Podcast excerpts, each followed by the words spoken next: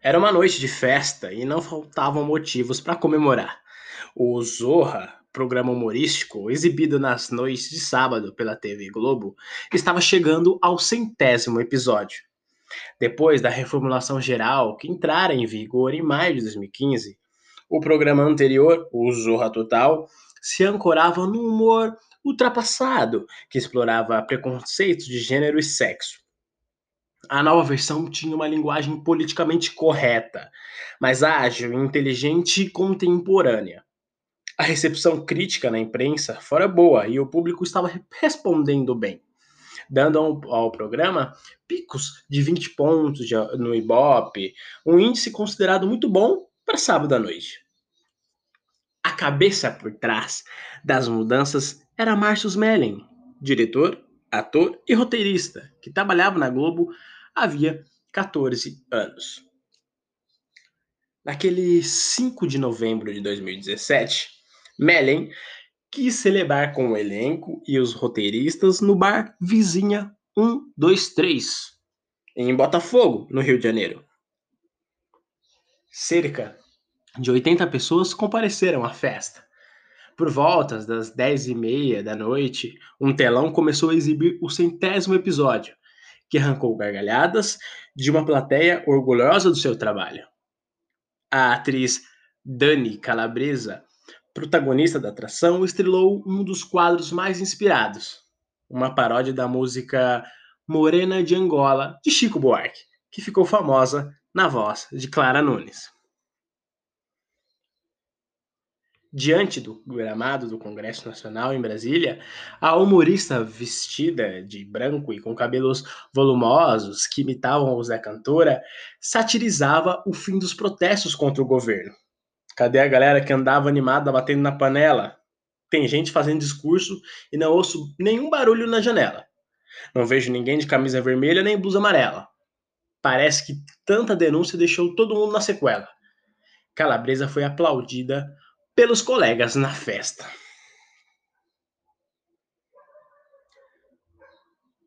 A comemoração continuava animada quando Calabresa resolveu ir ao banheiro, cuja porta dá para um, lava, um lavabo com espelho e não fica à vista de quem está no salão. Ao sair, a atriz deu de cara com Mellen, que estava à sua espera e tentou agarrá-la.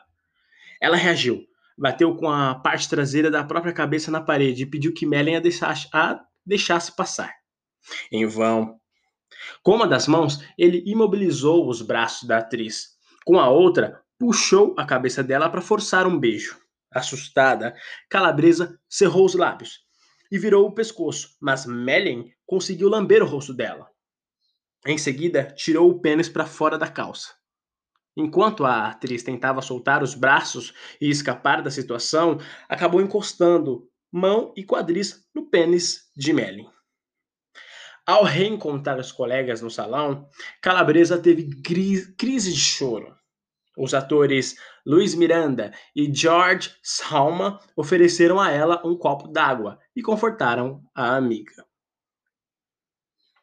Na terça-feira, três dias depois do assédio no bar em Botafogo, Calabresa estava ensaiando um novo episódio do Zorra no Projac o antigo nome dos estúdios Globo, no bairro de Jacarepaguá, ela contracenava com Maria Clara Gueiros.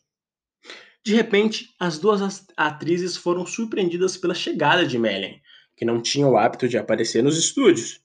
Seu expediente diário como diretor acontecia quase sempre na casa onde se, onde se concentram os redatores dos programas humorísticos, apelidada de Haha House ou KKK Casa, situada no Jardim Botânico, a mais de 30 quilômetros do Projac. Mellen falou do assédio de sábado como se estivesse fazendo uma cena de humor, com os braços abertos. Para, para, para. Começou. Eu não tenho culpa do que aconteceu. Quem mandou você estar muito gostosa? E caminhou em direção à calabresa.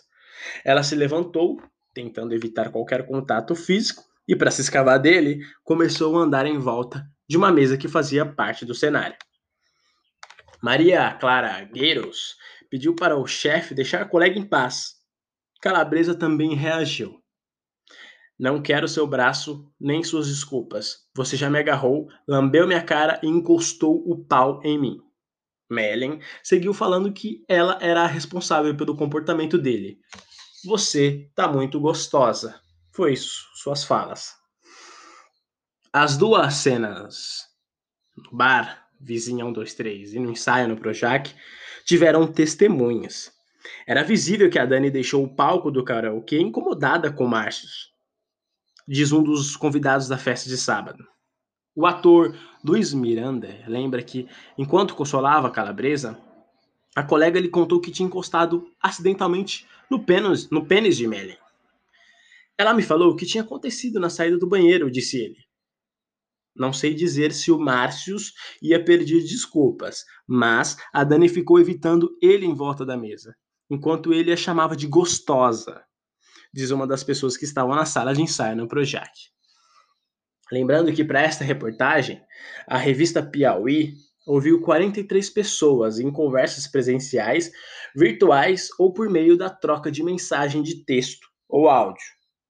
Entre elas, duas vítimas de assédio sexual de Marcius Mellen, sete, sete vítimas de assédio moral e três vítimas dos dois tipos de assédio, o sexual e o moral. Alguma das mais de quatro dezenas de pessoas conversaram com a revista, sem pedir anonimato.